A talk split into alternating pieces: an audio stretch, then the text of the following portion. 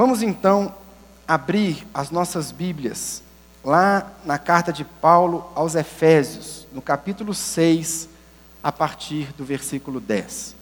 Você, se você frequenta também os cultos de domingo, você vai perceber que nós estamos diferentes hoje do nosso culto de domingo. Isso porque há dois sábados atrás eu pedi o pastor Pepe para a gente separar aquela mensagem sobre pais e filhos e patrões e empregados. Então, na semana passada, o culto de domingo fechou a carta aos Efésios com o Clélio pregando aqui, e nós falamos sobre patrões e empregados, e só hoje, então, nós vamos fechar a carta. Efésios, capítulo 6, nós vamos ler os versos 10 a 24. Irmãos, eu confesso para vocês que eu estou até triste por terminar essa carta, porque a gente vai estudando a carta, a gente vai lendo, a gente vai aprofundando, a gente vai criando assim uma identificação tão grande. E a carta aos Efésios, ela fala muito conosco. Como eu disse aqui, todos os sábados que eu preguei sobre essa carta, a carta aos Efésios é uma carta escrita para a igreja, falando sobre a igreja. É na carta aos Efésios que nós entendemos tantas verdades, que nós aprendemos tanto sobre quem nós somos em Cristo, sobre aquilo que Jesus fez em nós e através de nós. E hoje nós fechamos a carta. Hoje nós vamos finalizar na parte final do capítulo 6 com algumas orientações também muito importantes que Paulo vai nos dar. O que, que é importante a gente lembrar aqui que nós vimos nesse período sobre a carta aos Efésios? Você se lembra, desde lá no começo, lá no capítulo 1, o apóstolo Paulo começa nos falando sobre as bênçãos que nós recebemos. Ele fala das bênçãos do Pai, ele fala das bênçãos do, do Filho, ele fala das bênçãos do Espírito Santo. Nós somos abençoados. Nós temos em Cristo toda sorte de bênçãos espirituais nas regiões celestes. Em Cristo nós fomos adotados como filhos. Nós fomos selados com o Espírito Santo da promessa, que é a garantia da nossa herança. Paulo começa dizendo então sobre isso: olha, você que faz parte da igreja, você que faz parte da família de Deus, você tem toda sorte de bênção. Paulo segue então nos dizendo, no capítulo 2, no capítulo 3, ele vai nos falar como que Cristo, pelo sacrifício da cruz, ele nos faz uma nova família. Através da cruz de Cristo, ele nos une em um só povo, não há mais distinção entre judeu e gentio, mas Jesus, na igreja, ele faz um único povo, há um novo povo, uma nova sociedade. O povo de Deus agora é a igreja. E a igreja que recebe esse chamado, Paulo vai falar disso no capítulo 3, de ser luz lá fora. A nova sociedade de Deus, ela tem que ser luz, ela tem que brilhar. Nós recebemos esse ministério de fazer parte da igreja. Nós recebemos o privilégio de glorificar a Deus lá fora a partir daquilo que Ele fez em nós. Paulo então gasta esses três primeiros capítulos falando dos privilégios de fazermos parte da nova sociedade, de fazermos parte da igreja. A partir do verso 4, do capítulo 4, Paulo começa a nos falar sobre os nossos deveres. Olha, você que é um membro da igreja, você que foi salvo por Jesus, você que faz parte da família de Deus, existe uma maneira que você deve caminhar. Existe um, um padrão de comportamento para você. Existe um estilo de vida novo que você deve seguir.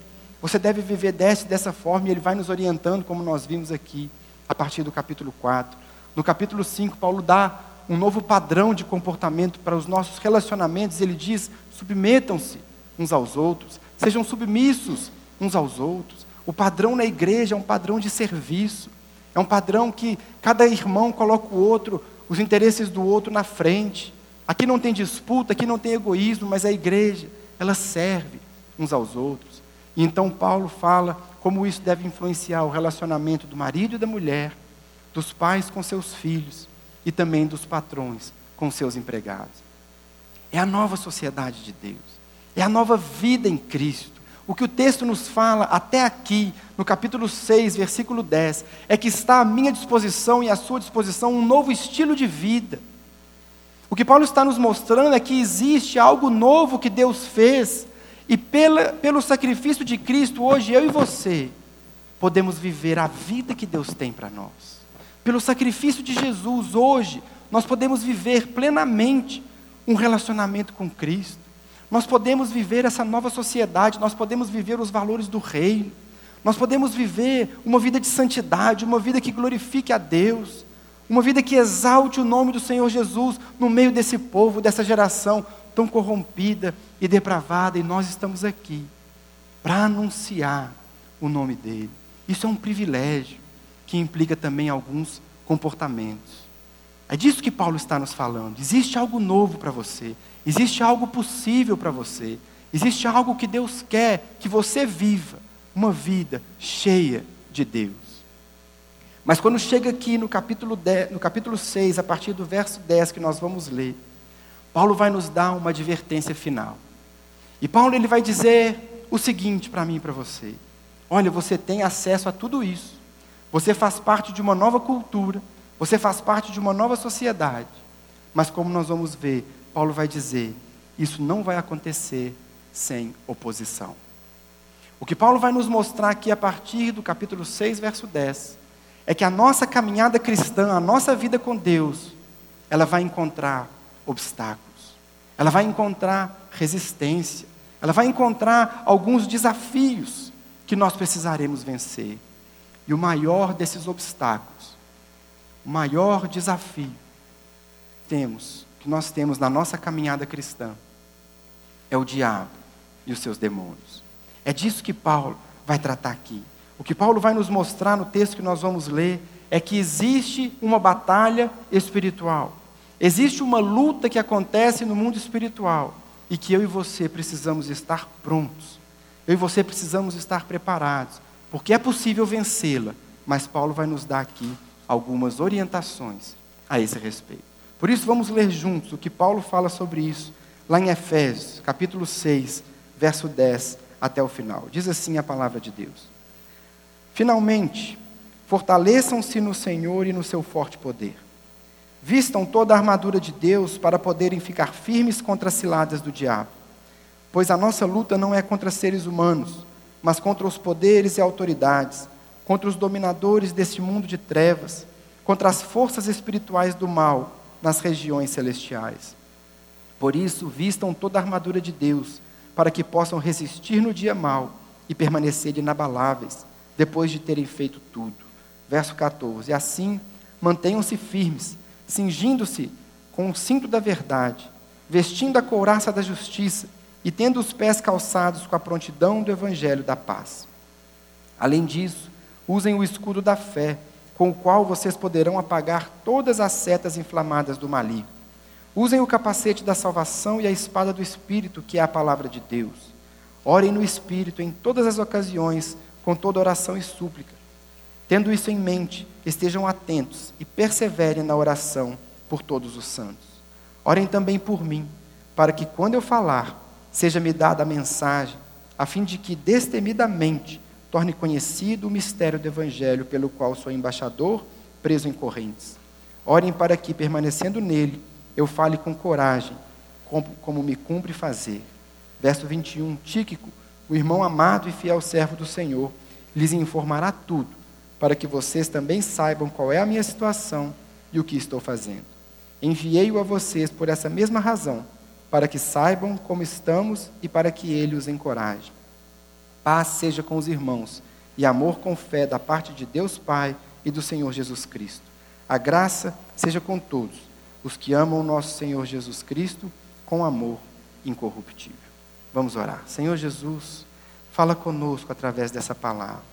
Fala aos nossos corações, Espírito Santo. Nós te pedimos que essa noite seja uma noite marcada pelo toque, pelo agir e pelo mover do Senhor. Deus, esse tema é um tema tão delicado, mas que o Senhor nos dê a graça de compreender aquilo que o Senhor tem para nós, aquilo que o Senhor inspirou o apóstolo Paulo a dizer para a igreja em Éfeso e para nós também.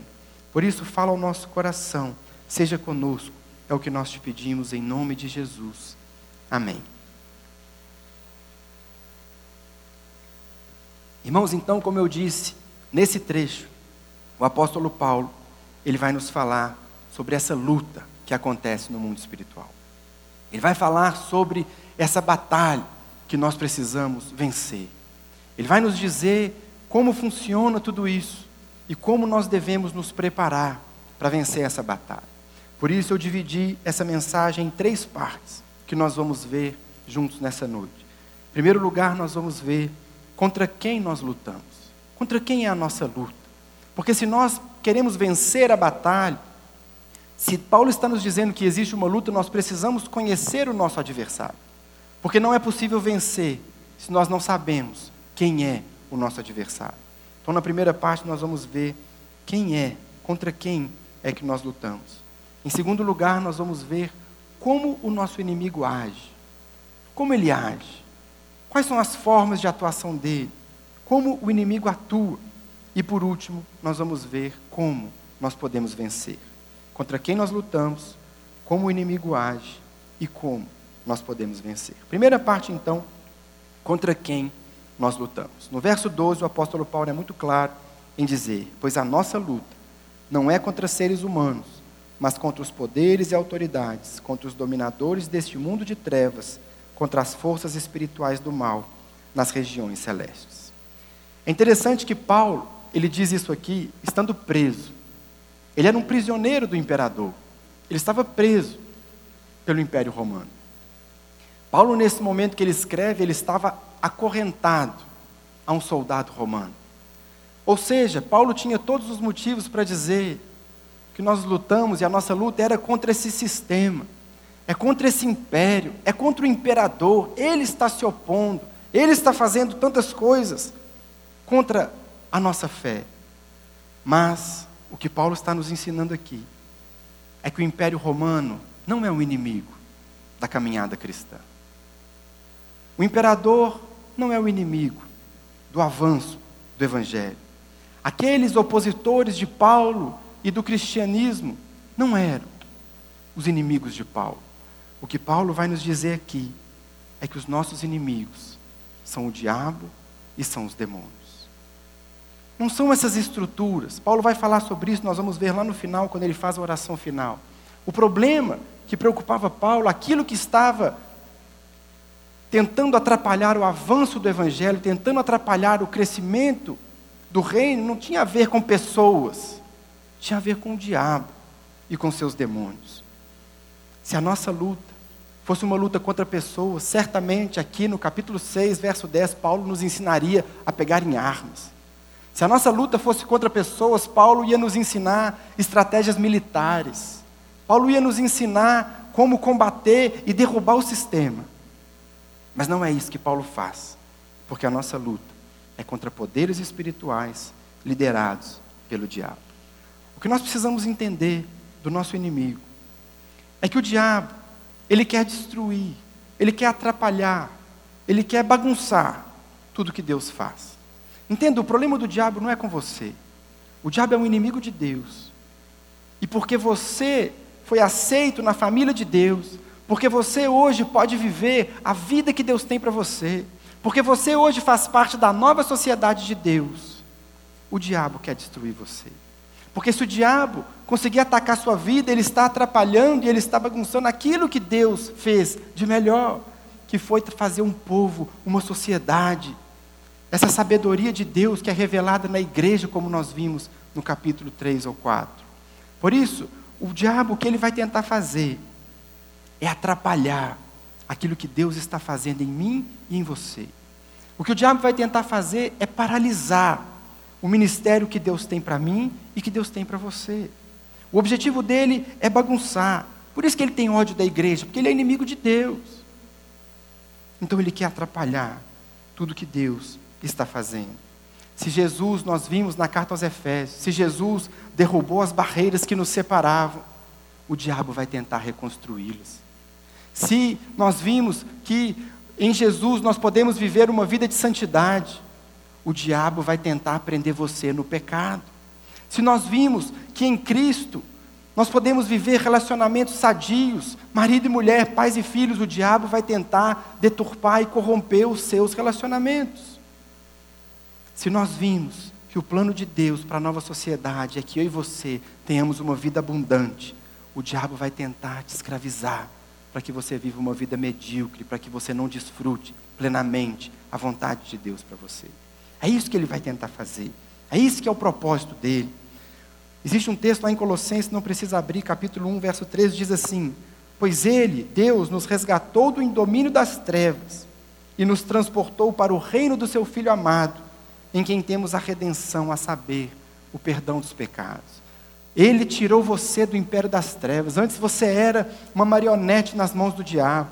Antes ele fazia com você o que ele queria, você estava ali no domínio dele. Mas Jesus vem e tira você de lá. Jesus tira você de lá e te dá uma vida cheia de significado te dá uma vida cheia de valor, cheia de sentido.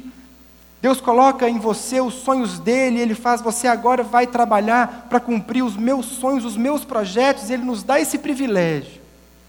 E é contra isso que o diabo se insurge. É isso que ele quer atrapalhar. Por isso, tudo que o diabo quer na sua vida é fazer com que você não glorifique a Deus, é fazer com que os planos de Deus não se cumpram na sua vida é fazer com que o ministério que Deus deu para você não se realize, é fazer com que você fique preso no pecado, Ele quer te paralisar. Irmãos, nós vimos isso, e eu fiz agora um resumo. Nós recebemos uma missão, nós recebemos sim privilégios, bênçãos, somos abençoados, mas nós recebemos também uma missão de levar o reino, de pregar o Evangelho, de glorificar o nome do Senhor Jesus no meio da nossa cultura, no meio da nossa geração. Você tem uma missão, você tem algo que Deus quer fazer através de você. O, o Evangelho está crescendo, o reino está se expandindo. Mas o diabo vai tentar paralisar você, ele vai tentar fazer você travar, ele vai tentar fazer você não caminhar, porque assim ele vai tentar e ele vai fazer com que você não glorifique o nome de Deus. Ele vai fazer com que você seja neutralizado, paralisado. É isso que ele tem para fazer com a nossa vida. É interessante você ver que o diabo ele faz isso tanto no plano individual, ele vai tentar destruir a sua santidade, a sua comunhão com Deus, o seu ministério, mas ele faz isso também na nossa cultura. Hoje, quando você olha para a nossa cultura, nós vemos tantos valores contrários ao reino de Deus. Nós vemos tantos trabalhos e tantos movimentos que tentam destruir as famílias, que tentam destruir tantos, tantos princípios e valores do reino de Deus, porque o diabo está agindo na sua vida e está tentando influenciar também toda uma cultura. É disso que Paulo diz quando ele é disso que Paulo fala quando ele chama aqui no versículo 12 que essas forças contra as quais nós lutamos são dominadores deste mundo de trevas. Ou seja, o mundo, ele jaz no maligno e o diabo tem trabalhado para impedir e para corromper aquilo que Deus está fazendo. Portanto, irmãos, o nosso inimigo não são as pessoas.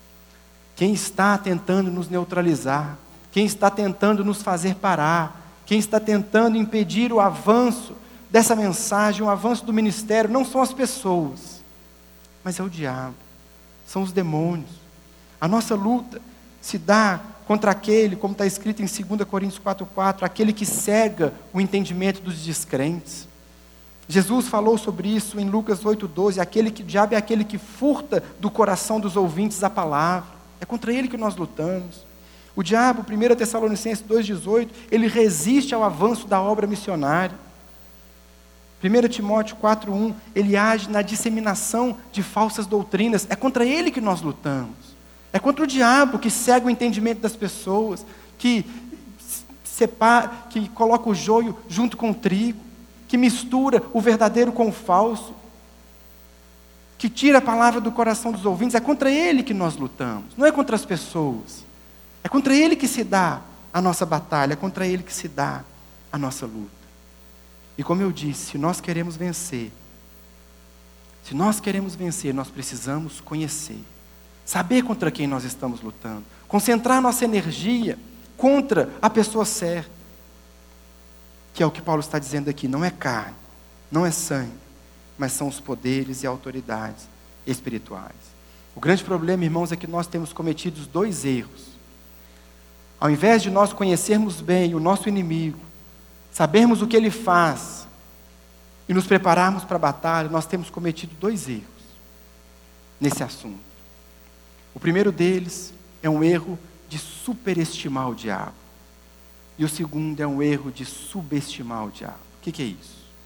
Existem aquelas pessoas que superestimam o diabo. Tudo é o diabo. Tudo é culpa do diabo. Tudo que acontece é o diabo que fez. A pessoa perde o emprego, foi o diabo. A pessoa chega atrasada, não, dá, não, não se esforça, não trabalha direito, não se prepara, não estuda, é mandado embora, é o diabo. O diabo se levantou, pastor. Diabo está irado contra a minha vida. Vem uma doença, é o diabo. Não faz exercício físico, não se alimenta bem, não cuida da saúde, fica doente, o diabo. O diabo, pastor, o diabo está furioso comigo. Tudo é o diabo. Está andando na rua, o pneu do carro furou, é o diabo. Não bastasse, o diabo já está todo encrencado, ele ainda fica levando a culpa pelo que ele não fez. Nem tudo é o diabo, mas existe dentro da igreja um pensamento que diz isso: tudo é ele. Ele vira protagonista, ele vira aquele que faz tudo. Tudo que acontece. As pessoas começam a colocar nas costas do diabo a culpa pelo pecado. A pessoa peca. A culpa é de quem? É do diabo. O Hernandes Dias Lopes, pastor Hernandes Dias Lopes, no livro dele, ele fala sobre isso, ele cita um caso que uma irmã chegou no gabinete dele e disse assim: Pastor, ele falou: Sua irmã, até onde eu saiba, adultério é obra da carne, não é espírito, não. É carne, é pecado. Mas ficou muito fácil colocar a culpa no diabo. A gente põe a culpa nele e eu fico isento. Tiago, escrevendo a sua carta, ele diz assim no capítulo 1: Cada um, porém, é tentado pela própria cobiça, sendo por essa arrastado e seduzido. Nós precisamos assumir a nossa responsabilidade, meu irmão. O diabo, o que ele faz é isso aqui: ele seduz, ele vai soprar no seu ouvido, ele vai tentar fazer você pecar sim, ele vai te induzir a pecar sim, mas o diabo não peca por ninguém. Nós precisamos assumir a nossa responsabilidade, porque quando nós pecamos, a responsabilidade continua sendo nossa. O que ele vai fazer é o que ele fez com Adão e Eva lá no jardim. Olha esse fruto, que coisa linda. Ele não socou fruto na boca de ninguém, ele não obrigou ninguém a comer, mas ele disse: coma, olha que beleza. Olha que fruto maravilhoso. E é isso que o diabo vai fazer comigo e com você. Portanto, nós não podemos superestimar o poder do diabo. Não podemos achar que tudo é ele. Entenda isso, irmão. O diabo, ele não tem o poder de transformar uma pessoa boa numa pessoa má. Mas ele tem o poder de transformar uma pessoa má numa pessoa pior ainda. Ele tem o poder de pegar essa pessoa, aquilo que está dentro do seu coração, aquele seu ponto fraco, que ele conhece, aquela sua fraqueza, aquilo que faz você pecar, e aquilo ele vai trabalhar muito bem trabalhado para fazer você cair sistematicamente naquele erro. Isso ele faz, isso é a especialidade dele. É por isso que no capítulo 4 que nós lemos, Paulo diz: não deem lugar ao diabo, não dê espaço para ele na sua vida, não dê espaço, você precisa estar firme, como Paulo vai nos dizer aqui. Você não pode dar espaço para ele, porque ele vai tentar te seduzir, vai tentar trabalhar as suas fraquezas, vai tentar trabalhar os seus pontos fracos. E é assim que ele vai fazer você cair. Não, super, não superestimamos, portanto, o poder do diabo. Mas por outro lado, enquanto alguns acham que tudo é o diabo, tudo é culpa do diabo, existe um outro grupo que acha que nada é culpa do diabo. É o outro grupo que subestima a atuação do diabo. É um grupo que vive como se o diabo não existisse. É um grupo de, de irmãos que caminha a sua vida e vai seguindo a sua trajetória, ignorando que existe um diabo e que ele está trabalhando dia e noite para nos derrubar, para nos paralisar, para atrapalhar o ministério que Deus nos deu. Ignore, segue a vida, vai tocando barco, ignora a presença dele.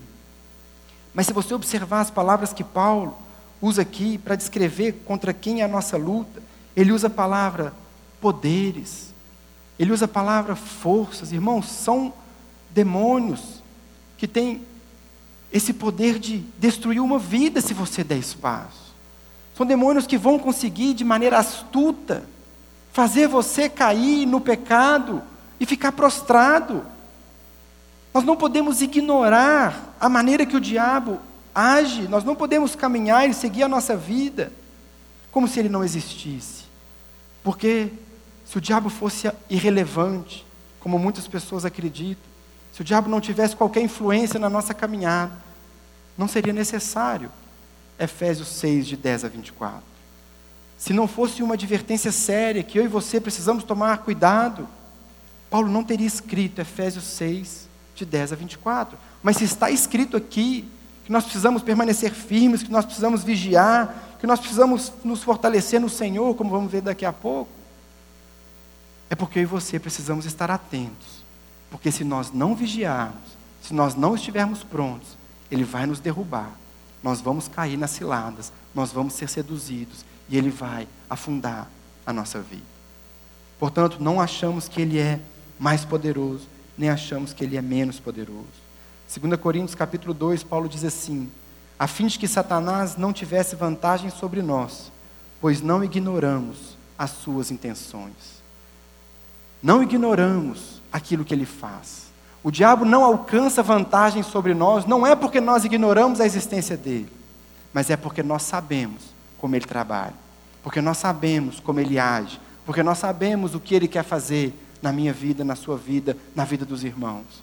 É por isso que nós podemos, por isso que ele não alcança vantagem sobre nós, por isso que nós vencemos, porque nós conhecemos o que ele faz, os seus ardis, as suas maquinações, as suas intenções. Por isso, nós precisamos conhecer as artimanhas do diabo e estar preparados para elas. Esse é o nosso inimigo.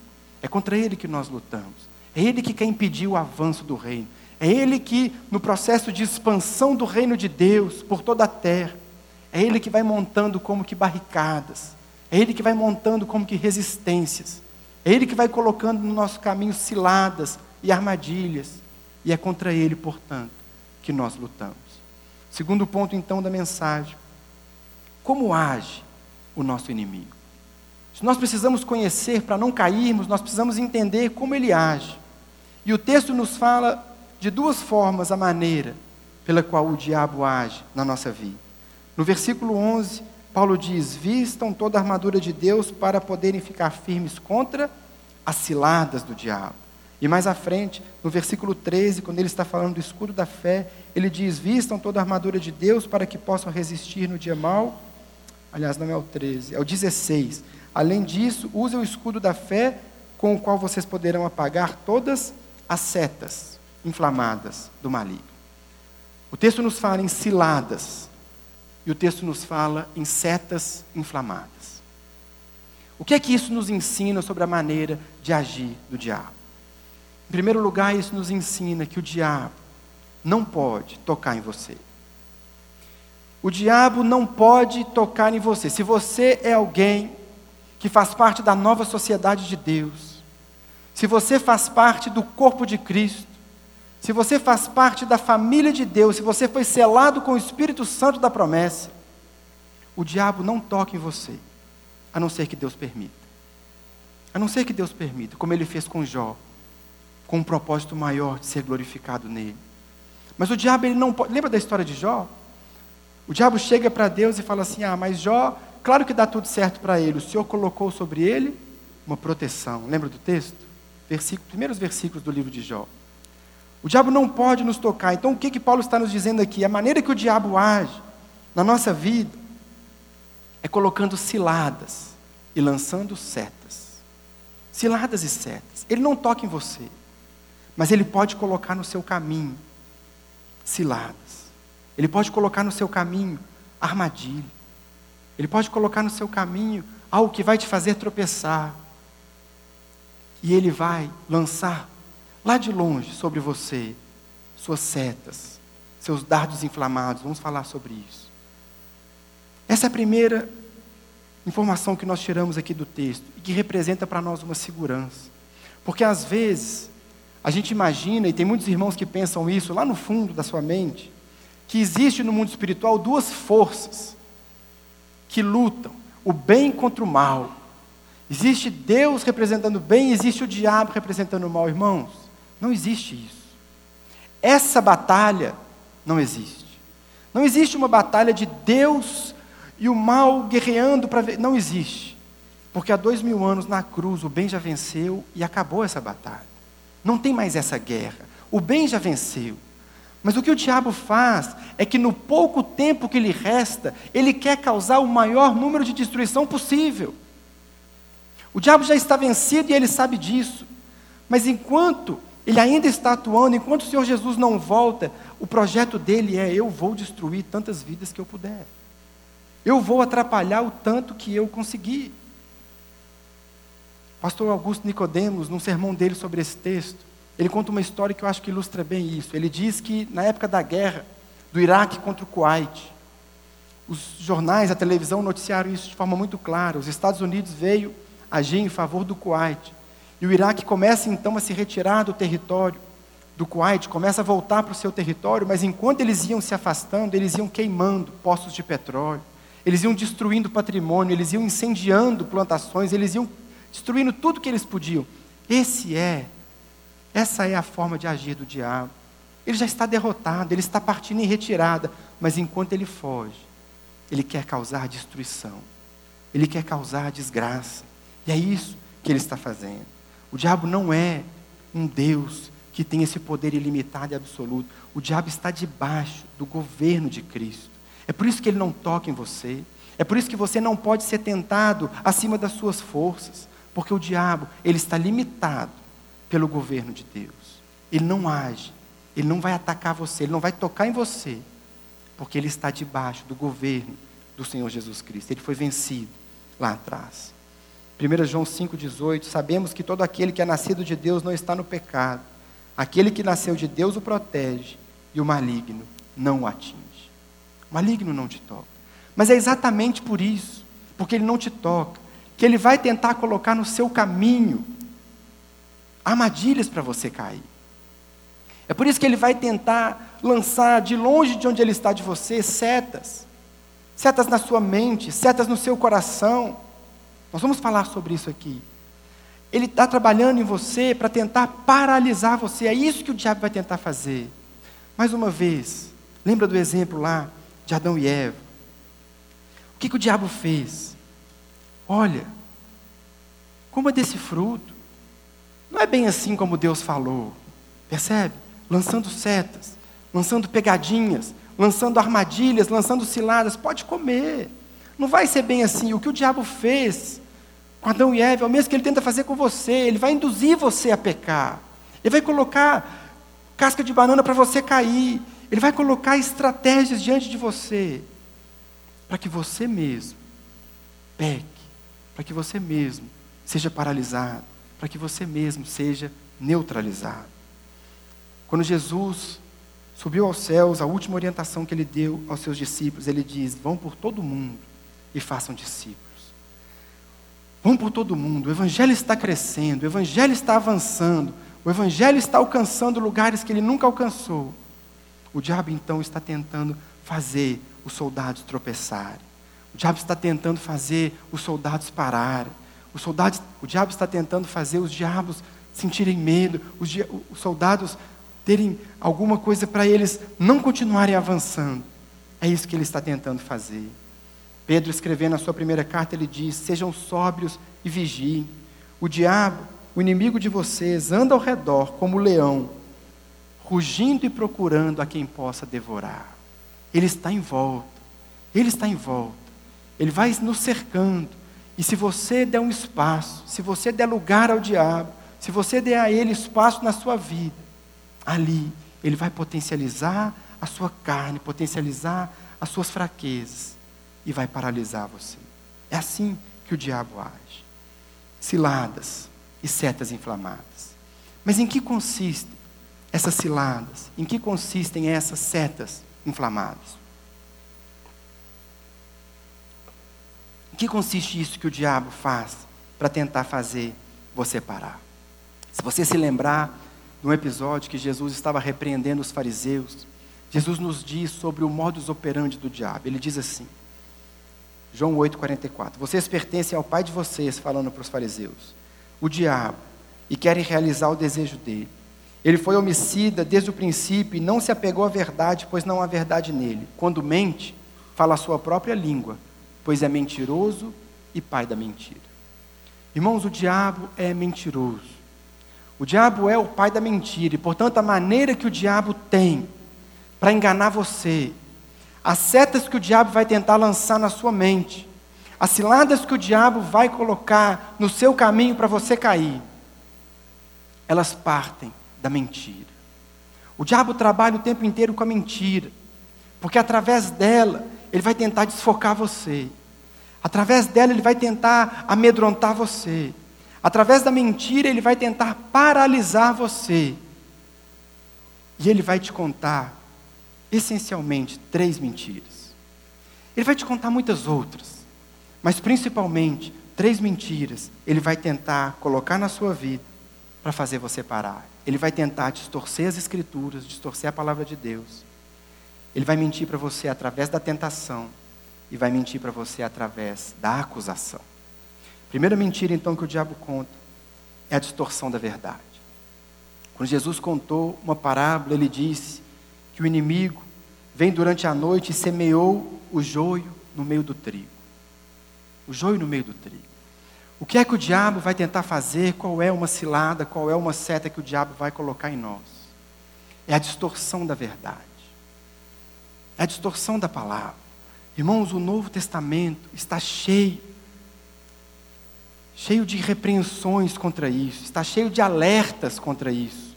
A falsa doutrina, o perigo da falsa doutrina na igreja, o perigo da distorção das escrituras, um perigo de interpretarmos esse texto fora da vontade de Deus, fora do seu contexto, da sua realidade.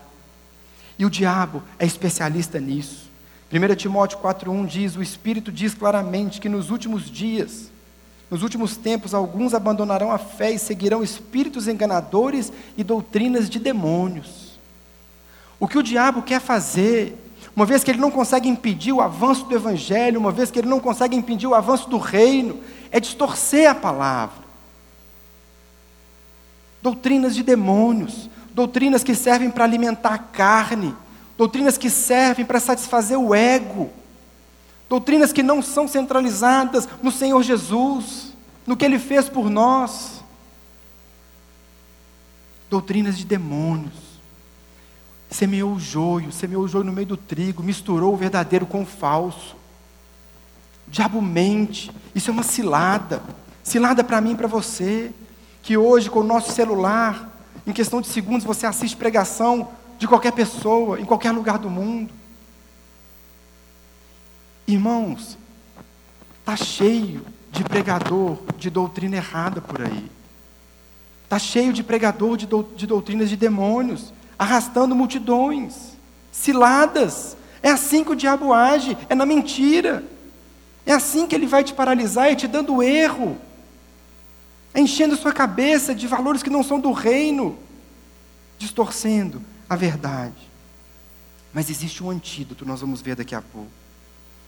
A segunda mentira que o diabo conta para nós, a segunda cilada que ele coloca na nossa vida, é a mentira da tentação. A tentação é uma mentira, porque a tentação te dá uma visão de você mesmo maior do que você realmente é. A tentação te dá uma imagem de você e te diz que você pode fazer coisas que você não pode. A tentação coloca você num lugar que não é seu e te dá direitos que você não tem. Na tentação, o diabo esconde de você a santidade de Deus e te mostra apenas o amor de Deus. Pode fazer, pode pecar. Deus vai te perdoar mesmo. Deus é amor. Deus perdoa, Ele é bom. Ele te esconde a santidade. Ele te esconde o fato de que Deus odeia o pecado. Ele te esconde o fato de que o preço do seu pecado foi alto demais. E Jesus pagou naquela cruz, e ele te diz: pode. Depois você conserta. O amor de Deus está aí. É interessante isso, se você observar. Eu conheço algumas pessoas que caminharam com Deus e hoje estão vivendo no pecado. E o discurso deles nas redes sociais é sempre o amor. O amor de Deus, o perdão de Deus. Mas onde está a justiça? Onde está a santidade? É a mentira da tentação. Pode fazer. Deus vai te perdoar. Vai dar tudo certo. E a terceira mentira é a mentira da acusação. Se a mentira da tentação coloca você num lugar mais alto, do que você realmente está, a mentira da acusação coloca você num lugar mais baixo do que você realmente está. Se na mentira da tentação o diabo esconde de você a santidade de Deus e te dá o amor, na acusação o diabo esconde de você o amor e te mostra apenas a justiça de Deus. Ele vai dizer para você: olha o seu passado, olha o que, que você já fez. Você vai agora servir no ministério. Quem é você para servir no ministério? Quem é você? Quem é você para pregar o evangelho para alguém? Olha a sua vida. Olha o que você já fez. Olha o caminho que você já trilhou. Olha como a sua vida era corrompida. Acusação esconde o amor, esconde a graça e te mostra apenas a justiça. Não dá para você. Você é um ninguém. Você é um nada. Você não pode. Você não consegue. É outra mentira que o diabo vai colocar em nós. Percebe, irmãos? O diabo vai colocando ciladas. O diabo vai lançando setas. O diabo não te toca. Mas se você der ouvidos à sua mentira, e se você não identificar uma cilada que está na sua frente, o engano da distorção da palavra, uma tentação, uma acusação, você vai ser paralisado. E é isso que ele quer fazer com a igreja, é isso que ele quer fazer com o crente. Travar sua caminhada, impedir o seu avanço, fazer você fraquejar, fazer você ficar com medo, fazer você ficar paralisado. O diabo vai tentar distorcer a palavra, vai tentar encher sua cabeça de dúvida, vai tentar encher seu coração de medo, de desconfiança daquilo que Deus falou. Não foi isso que ele fez, não é? Não é bem assim o que Deus disse. Deus, na verdade, não quer que você seja conhecedor do bem e do mal. Ele vai distorcer. Ele vai tentar paralisar você pela culpa. Culpa.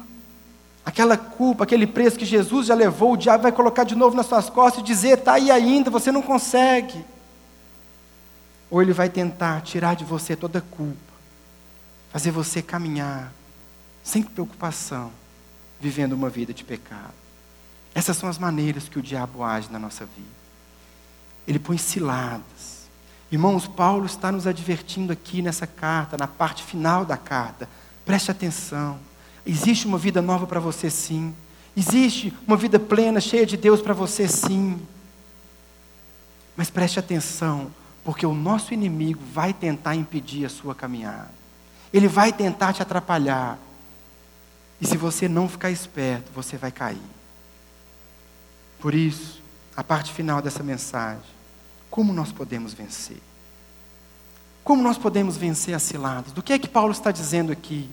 O que é que nós precisamos fazer para vencer, para identificar e para não sermos contaminados, para não sermos atingidos pelas setas que vêm essencialmente na nossa mente, mas também com a sedução do pecado e com as acusações? O que é que nós precisamos fazer? para vencer. O primeiro ponto que a gente tem que entender aqui é que os poderes das trevas descritos por Paulo aqui, eles são poderosos, eles são malignos e eles são astutos. Eles são mais poderosos que nós. Eles são mais astutos que nós. Por isso, irmãos, por nossa própria conta, nós não podemos vencer. Eu e você não temos força para vencer. Eu e você não temos sabedoria para identificar. Mas é por isso que Paulo começa essa sessão no versículo 10 e ele diz: Finalmente fortaleçam-se no Senhor e na força do seu poder. Fortaleçam-se no Senhor. O que é que nos dá condições de vencer? O que é que nos dá condições de identificar? O que é que nos dá condições de não cair nas tentações, de não paralisar debaixo das acusações e de identificar o erro que o diabo coloca diante de nós? A força do Senhor. Perceba que Paulo usa três palavras muito fortes aqui: fortaleçam-se no Senhor e no seu forte poder. Paulo usa aqui três palavras que são as mesmas que ele usou. Volta comigo aí, capítulo 1, verso 18. Deixa marcado aí só para você identificar algo que é muito poderoso. As mesmas palavras que Paulo usa, fortaleça-se no seu forte poder, são as mesmas que ele usa no capítulo 1, verso 18 a 20, quando ele diz assim: Oro também para que os olhos do coração de vocês sejam iluminados, a fim de que vocês conheçam a esperança para a qual ele os chamou, as riquezas glorio da gloriosa herança dele nos santos. Verso 19: E a incomparável grandeza do seu poder para conosco, os que cremos, conforme a atuação da sua poderosa força. Esse poder ele exerceu em Cristo, ressuscitando dos mortos, fazendo-os assentar à sua direita nas regiões celestiais. Por que eu estou fazendo essa referência? Porque o que Paulo está dizendo aqui, que você deve se fortalecer na força, no forte poder do Senhor, é o mesmo poder que ressuscitou Cristo dos mortos e o entronizou à direita de Deus. É esse poder que permite que você vença não é a sua força. Por que, que eu disse lá no começo, a gente não pode ignorar o diabo, o que ele faz, os seus ardis, as suas estratégias, porque se nós ignorarmos o que ele está fazendo, meu irmão, nós vamos agir por conta própria. Nós não vamos nos preparar para a batalha. Mas aqui Paulo está dizendo: a força do Senhor e o seu forte poder é que podem te preparar para vencer a batalha. A primeira maneira, a primeira coisa que nós temos que ter em mente aqui então é isso vencer as ciladas do diabo, vencer as setas inflamadas do maligno, só é possível na força do Senhor. Por isso, por um lado, nós não podemos superestimar o diabo, ficando com medo dele, porque Deus é poderoso para vencer. Você não precisa ter medo do diabo. Você não precisa ter medo das ciladas dele. Você não precisa ficar paralisado por aquilo que ele está tentando fazer na sua vida, porque Deus é mais poderoso do que ele. Mas por outro lado, você não pode subestimá-lo, porque você sozinho não pode vencer. Você precisa da força de Deus para isso. E a maneira que Paulo vai nos dizer aqui, como nós podemos vencer, é usando a armadura. Usando a armadura. Como é que nós vencemos as ciladas do diabo? Como é que nós vencemos as estratégias do diabo? Nós vencemos usando a armadura de Deus. Meus irmãos, a armadura de Deus ela é uma outra forma de Paulo dizer o que ele diz no versículo 10: Fortaleçam-se no Senhor e no seu forte poder. Vestir a armadura nada mais é do que ser fortalecido nele. Vestir a armadura nada mais é do que se revestir de Cristo. É isso que Paulo está dizendo. Porque eu não sei você, mas eu fui ensinado no começo da minha conversão que a armadura era algo que você tinha que vestir mesmo. Você tinha que fazer assim e vestir e tal. Mas não é disso que Paulo está falando. Ele está dizendo que você deve buscar o poder de Deus, que você deve estar cheio do poder e da força de Deus. É isso que é armadura. Acontece que Paulo, como eu disse, ele estava acorrentado a um soldado romano. Ele estava preso junto, uma corrente prendia ele e o soldado. Então, eu imagino que Paulo ficava olhando e pensando em nós, pensando nos crentes. Ele falava: Olha que legal essa armadura desse cara. Olha que legal esse capacete. Olha que legal essa sandália. O crente também é um soldado. O crente também, para ele vencer o diabo, ele tem que ser como um soldado. Então ele começa a olhar aquela armadura do soldado que estava junto com ele. E ele começa a querer ilustrar para nós o que é vestir a armadura. A armadura, então, é esse símbolo, não é esse símbolo do que é ser revestido do poder. O que nós precisamos entender aqui, e por isso Paulo usa essa analogia com a armadura, é que a armadura não é algo passivo que acontece em você. Não é como o homem de ferro, que ele faz um movimento assim e a armadura vem. Tchá, tchá, tchá. Não. A armadura você tem que vestir, é algo que você faz. Você tem que se vestir. Por isso, o versículo 10 fala: fortaleçam-se no Senhor. Depois ele vai dizer, é, versículo 13: vistam toda a armadura de Deus. É algo que você tem que fazer. Você deve vestir a armadura. E é isso que ele vai começar a nos ensinar agora. O que é então vestir armadura? O que significa cada parte da armadura que Paulo nos diz. Em primeiro lugar, versículo 14, ele diz: Assim, mantenham-se firmes, cingindo-se com o cinto da verdade. A peça mais importante da armadura de um soldado romano era o cinto. Era um cinturão. Eles usavam um cinturão que sustentava toda a armadura. O cinturão que os soldados vestiam, ele, ele servia para prender não apenas a sua espada, o suporte da espada, mas toda a armadura dependia do cinto. Era através desse cinto que toda a armadura ficava firme, que toda a armadura ficava estável. O soldado podia se mover, ele podia lutar, porque havia um cinto que prendia e mantinha toda a armadura bem, toda a armadura forte. O que isso significa para nós, que Paulo quer nos dizer, é que nós vencemos o engano, vencemos a cilada do engano, estando cingidos com o cinto da verdade. Que verdade é essa? A verdade da palavra de Deus. Irmãos, a base para a nossa caminhada cristã, a base da nossa armadura, aquilo que nos dá condições de lutar, é a verdade da palavra de Deus. Cingir então o cinto da verdade é meditar nas Escrituras dia e noite, é meditar nas promessas de Deus dia e noite, e conhecereis a verdade, e a verdade vos libertará. É o conhecimento da verdade que impede você de cair na cilada do engano. É o conhecimento das Escrituras que impede você de ser levado de um lado para o outro por qualquer vento de doutrina. É o conhecimento da verdade que impede você de ser influenciado por doutrinas de demônios, como o texto que eu li anteriormente. É o conhecimento da verdade. Assim como o cinturão era a base, a palavra de Deus é a base do cristão. É ela que nos sustenta, é ela que nos prepara, é ela que dá condições de fazermos todo o resto. Por isso, irmãos, nós precisamos conhecer a verdade, cingindo a verdade, a verdade das Escrituras, a verdade de Deus. Ainda no verso 14, cingindo-se com o cinto da verdade, vestindo a couraça da justiça. A couraça era uma parte da armadura que o soldado vestia que protegia o seu peito.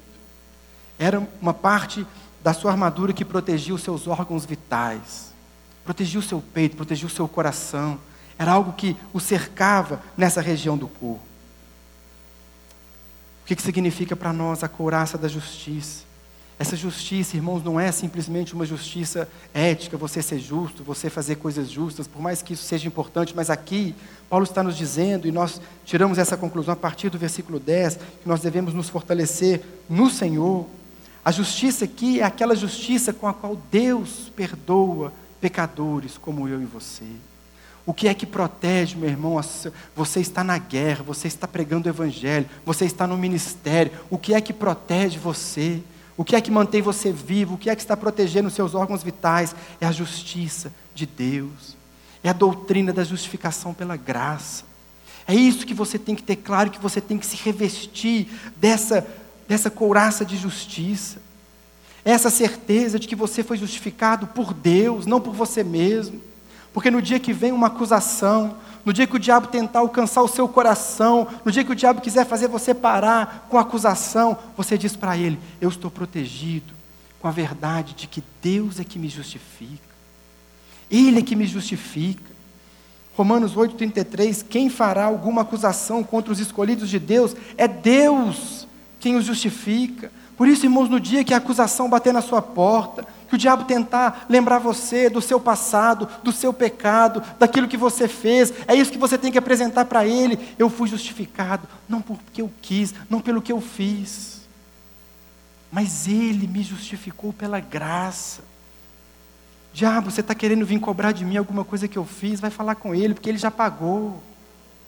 Você não tem mais que ter medo, meu irmão, você está protegido. Seus órgãos vitais, a sua fé, a sua caminhada, você pode lutar porque você está protegido pela couraça da justiça. Quando vier a acusação, meu irmão, lembre-se: a nossa justiça é Cristo, Ele é a nossa justiça. Essa verdade protege você. O texto segue, além disso, verso 16, não, verso 15. E tendo os pés calçados com a prontidão do evangelho da paz. Naquela época, no campo de batalha, os inimigos lançavam objetos pontiagudos no campo de batalha para fazer o adversário se machucar. Porque se tem algo que paralisa você, é você machucar o seu pé. Você está aí grandão, um cara forte, um cara bonito, você está andando em casa, você bate o dedinho na quina da mesa. Vai tudo para o chão, não é assim? Parou tudo, acabou tudo, porque se você machuca, é igual você caminhar com uma pedra no seu sapato. Você não consegue ir muito longe, você não consegue fazer muitas coisas. Aqui, Paulo está tendo essa visão. O diabo está jogando no seu caminho objetos pontiagudos, Na sua caminhada está cheio de, de coisas que vão fazer. Se você pisar, você vai parar. Você não vai conseguir caminhar, você não vai conseguir ir muito longe. Mas o cristão, ele tem nos seus pés. Os pés estão calçados com a prontidão do Evangelho da paz. O Evangelho da paz é o mesmo que dizer a paz do Evangelho. Quando você calça os seus pés com a paz do Evangelho, meu irmão, você pode caminhar, você pode correr, você pode avançar. Diabo, você pode jogar o que você quiser no chão, meu pé está protegido, eu não paro de correr, porque eu estou em paz. Porque o Evangelho me trouxe paz. Agora eu tenho paz com Deus. Diabo, você pode falar o que você quiser. Você pode tentar o que você quiser. Eu não paro de correr, porque os meus pés estão calçados com a preparação do Evangelho da paz da paz, o conhecimento das Escrituras, irmãos. É isso que ele nos traz, é isso que o Evangelho faz para mim e para você. Ele traz paz ao nosso coração, a certeza de que Deus não é mais contra nós, agora Deus é por nós. Quem será contra nós? Os nossos pés estão calçados com esse Evangelho, com essa paz, por isso nós podemos correr, nós podemos avançar. Verso 16: Além disso, usem o escudo da fé com o qual vocês poderão apagar todas as setas inflamadas do maligno. Quando vier a seta, meu irmão, quando vier a tentação, quando vier a dúvida, quando vier a acusação, nós nos protegemos com o escudo da fé. A nossa fé. Por isso eu te pergunto: como está a sua fé? Qual é o tamanho do seu escudo? Porque o escudo que o soldado romano usava era um escudo que cobria todo o seu corpo o protegia completamente. Quando vinha um dardo inflamado, um dardo pegando fogo, o escudo amortecia aquele dardo e acabava ali. Mas a Bíblia diz que a fé vem pelo ouvir e ouvir a palavra de Deus. Se nós não gastamos tempo lendo as Escrituras, ouvindo a palavra, meditando na palavra, qual vai ser o tamanho do nosso escudo? É Ele que nos protege, é o conhecimento das Escrituras, é Ele que vai nos dar condições de repelir qualquer ataque, qualquer acusação, qualquer tentação, qualquer inverdade que o diabo queira fazer conosco. Penúltimo acessório, penúltimo acessório da armadura, verso 17. Usem o capacete da salvação. Capacete, como nós sabemos, ele nos protege a cabeça.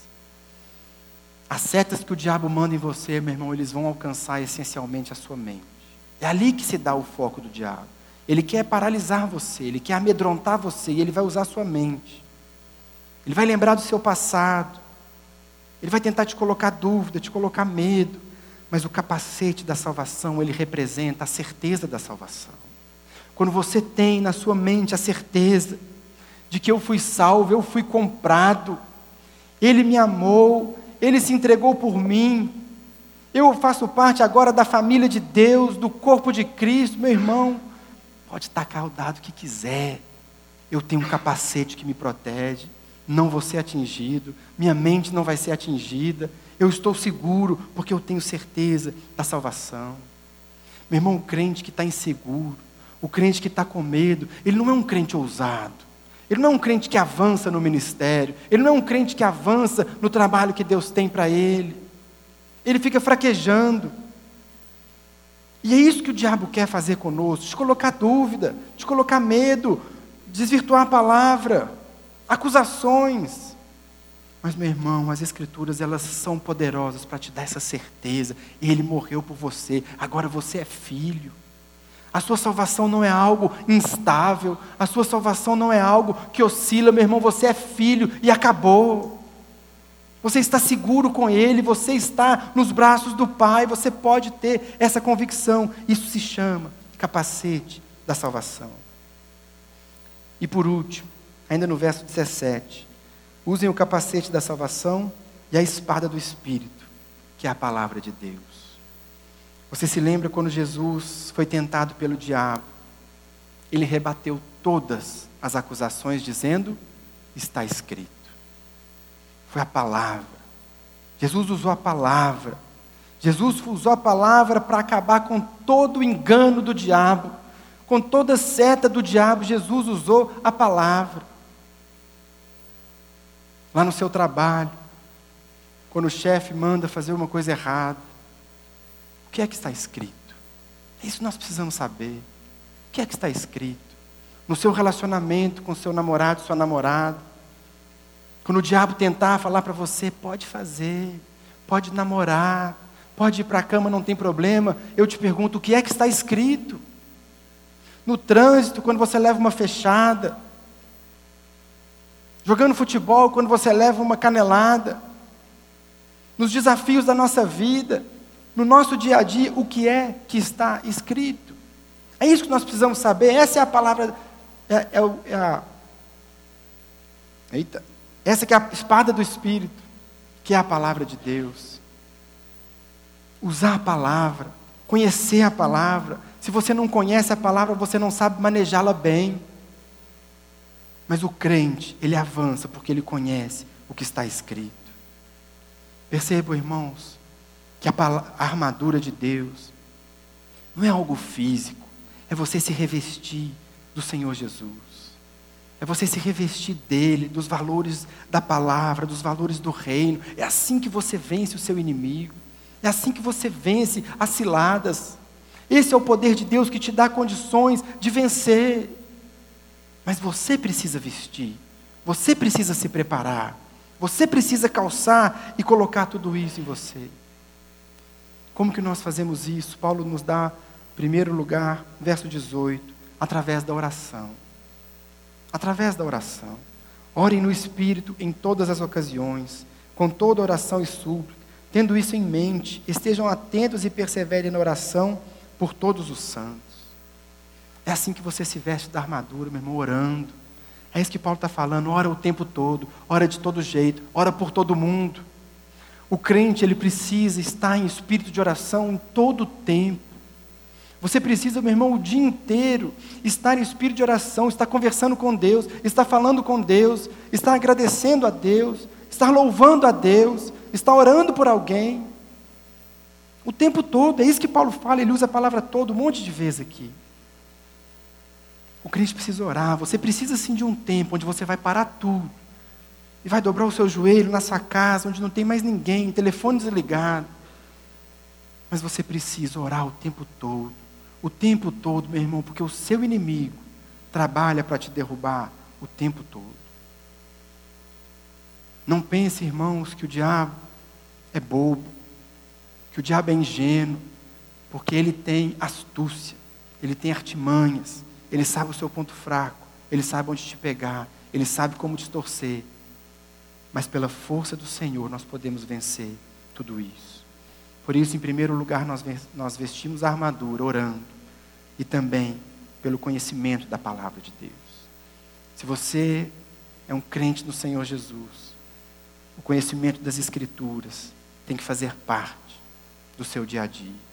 A oração, o estudo bíblico, a leitura de bons livros, para que assim a gente cumpra o que Paulo nos diz lá no começo dessa sessão versículo 11, ele falou: Vistam toda a armadura de Deus para quê? Para poderem ficar firmes. No versículo 13, ele vai dizer isso de novo. E ele diz: Por isso, vistam a armadura de Deus para que possam resistir no dia mal e permanecer inabaláveis. Inabaláveis. A nossa caminhada não para, o diabo está atacando, o diabo está agindo, mas eu não paro de caminhar. O reino vai avançando, o ministério vai crescendo, eu vou fazendo a obra que Deus me deu, eu estou firme, eu estou inabalável. É assim que nós vencemos, é isso que Deus quer de nós. Finalizando aqui a sua carta, então, Paulo ele ora, verso 19: Orem também por mim, para que quando eu falar, seja-me dada a mensagem, a fim de que, destemidamente, torne conhecido o mistério do Evangelho, pelo qual sou embaixador preso em correntes. Orem para que, permanecendo nele, eu fale com coragem, como me convém fazer. Irmãos, Paulo, ele não pede oração por libertação. Paulo não pede oração para ele ser liberto do Império Romano. Ele pede oração para que ele seja ousado em pregar o Evangelho. Entenda isso, meu irmão. Entenda isso. O nosso inimigo é o diabo, porque ele está apresentando barricadas, ele está apresentando resistência, ele está tentando fazer você parar. O que Paulo está orando é isso. Olha, não preocupa, não, eu estou preso aqui, mas isso não importa. que importa é que a palavra continue avançando. O que importa é que o evangelho continue crescendo. Se eu estou preso, se eu estou solto, aonde Deus me colocou, aonde Deus me permitiu estar, o que importa é que a palavra de Deus cresça, que o reino de Deus continue crescendo. Essa deve ser também a nossa oração. Para a gente fechar não apenas essa mensagem, mas a carta de Paulo. O que nós vimos, irmãos, durante esses meses, durante esses cultos, estudando essa carta, é que existe vida nova para mim e para você. Nós somos, nós fomos agraciados por Deus com uma salvação que nenhum de nós merecia. Deus tem para nós uma vida nova, uma vida plena, uma vida cheia de Deus, uma vida cheia de significado, uma vida cheia de sentido. A vida que Deus tem para nós. Mas existe uma guerra sendo travada contra nós. E nós podemos vencer essa guerra. E o antídoto é o Evangelho. O antídoto é a palavra de Deus. O antídoto é o conhecimento das Escrituras. O antídoto é o relacionamento com Deus, é a intimidade com Deus. Gabriel, eu, eu Nós cristãos caminhamos sempre com essas duas realidades. Por um lado, eu sou tão perdido, eu sou tão pecador, eu sou tão indigno, mas por outro, eu fui alvo do amor e da misericórdia de Deus. É isso que Paulo está nos mostrando. Por isso, vigie na sua vida espiritual. Vigie, meu irmão.